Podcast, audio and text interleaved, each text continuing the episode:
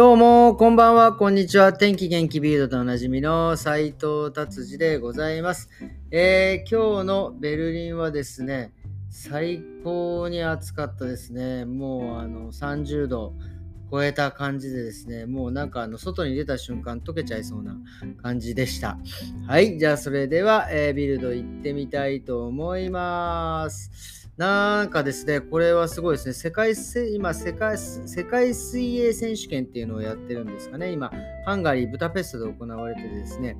それの、あの、まあ、これ、シンクロとどう違うのか、ちょっと誰か教えてほしいんですけど、アーティスティックスイミングっていうのの決勝でですね、えー、アメリカの選手、アニタ・アルバレスさんでいいのかな、えー、の演技がね、終わって、った直後、えー、と気を失ってしまってですね、水中に沈んでしまって、で、その後、えー、コーチがですね、えー、もう服着たままボーンと飛び込んで、えー、と彼女を水面に、え、持ち上げたっていうね、もうすご素晴らしいですね。で、結局、え、この彼女はですね、まあ今のところ、えっ、と、心拍数、酸素、血糖値、血圧など全てが正常ですという報告があったみたいです。いやこれはすごいですね、本当にあの、あの服着てねあのあのプールにまず飛び込むっていうのはね結構やっぱりさすがコーチですよねこうちゃんとその身動き取れるようにでさらに、えー、その人を持ち上げるっていうのはねいやこれは本当にあの素晴らしい判断だだと思います。はい。えー、じゃあ、それでは、えー、っと、コロナテストの話題ですね。まあ、これも前々から言われてましたけどですね。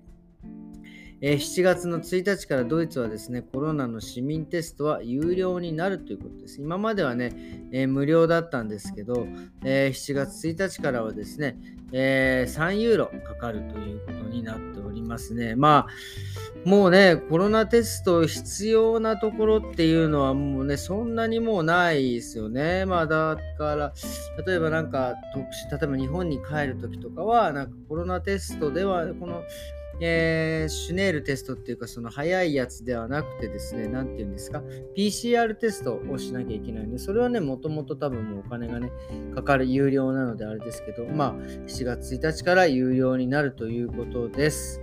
はい。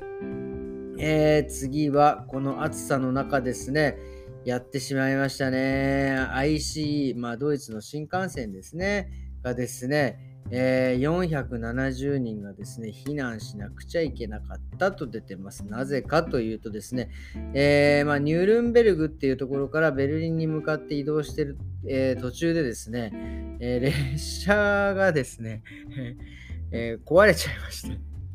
ね、あのー、て言うんですか。多分、冷房が壊れたんですよ。熱故障って書いてありますね。で、列車の中はね、40度になってしまったんで、もうこれほぼほぼサウナですよね。でもうね、急遽その駅に泊まってですね、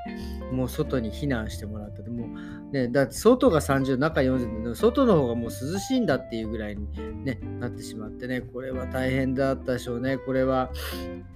まあ、えー、どうなることやらですけどね、まあ、僕も前あのあの IC に乗ったので、ずいぶん前にね、フランクフルトにいた時は、なんかよくちょよくちょこちょこ乗ってて、結構ね、これ、クーラー壊れる事件あるんですよね。まあ、僕がいた時も壊れたんですけど、さすがに40度まではならなかったですけど、暑かったですね、あれも。で、その時は、なんかその、えー、次乗った時は飲み物タダですよみたいな券もらったんですけど、この人たちは、だいぶね、もうあの、降ろされちゃいましたからね、なんかいろいろもらうんじゃないかなっていう、そっちの方が気になってしょうがない。すいません。はい。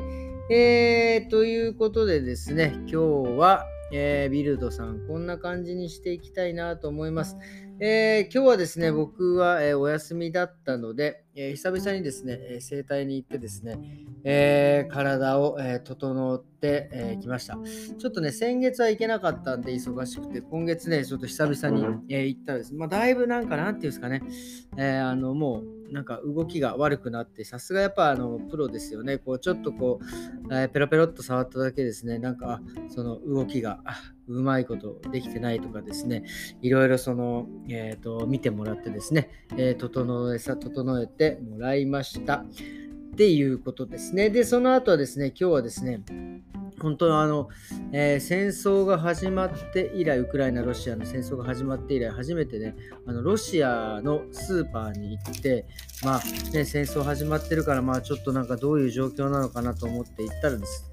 ったらですね、もうなんかロシアのスーパーもノリノリでですね、物もそんなにないのかなと思ったらもうわっさわさあって、これどっからどうやって手に入れてきてんのかなっていうような感じですけど、非常にね、えっ、ー、となんか活気があってよかったんじゃないかなと思って、で、まあその後ロシアスーパー行って、で、その後、えっ、ー、とですね、トルコスーパーでですね、鶏のね、あの骨、もも肉の骨が入ってないやつ。今まではですね、もも肉、ドイツってもも肉の骨抜きが売ってなくてですね、え骨付きのを買ってきて解体して、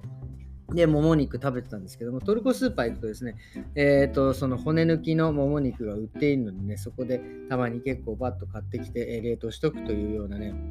感じで、で、まあ最後はドイツのスーパーで、まあ普通の買い物ところ。本当にあの普通に考えると、すごいですね。本当グローバル、ロシア行って、トルコ行って、ドイツのスーパー行ったって、これはすすげえグローバルだなって、ちょっとね、一人で驚いておりました。でですね、まあ今日はこんな感じでですね、えー、終わりにさせていただきたいなと思ってております。はい、それではですね、えっ、ー、と、まあ、今日のね、ドイツは夕方、言うと夜、夜中にかけてまたちょっと雨が降って、少し天気、えっ、ー、と、温度が下がるんですけども、また、でも週末はね、また暑くなるみたいで、この多分雨がですね、蒸発してちょっと湿気がもわっとなるんじゃないかなっていうのをですね、えー、ちょっと懸念しております。ドイツはですね、クーラーがないんで、ちょっと、えー、暑いのは苦しい状態でございます。はいい。じゃあ、それでは今日もありがとうございました。また明日。さようなら。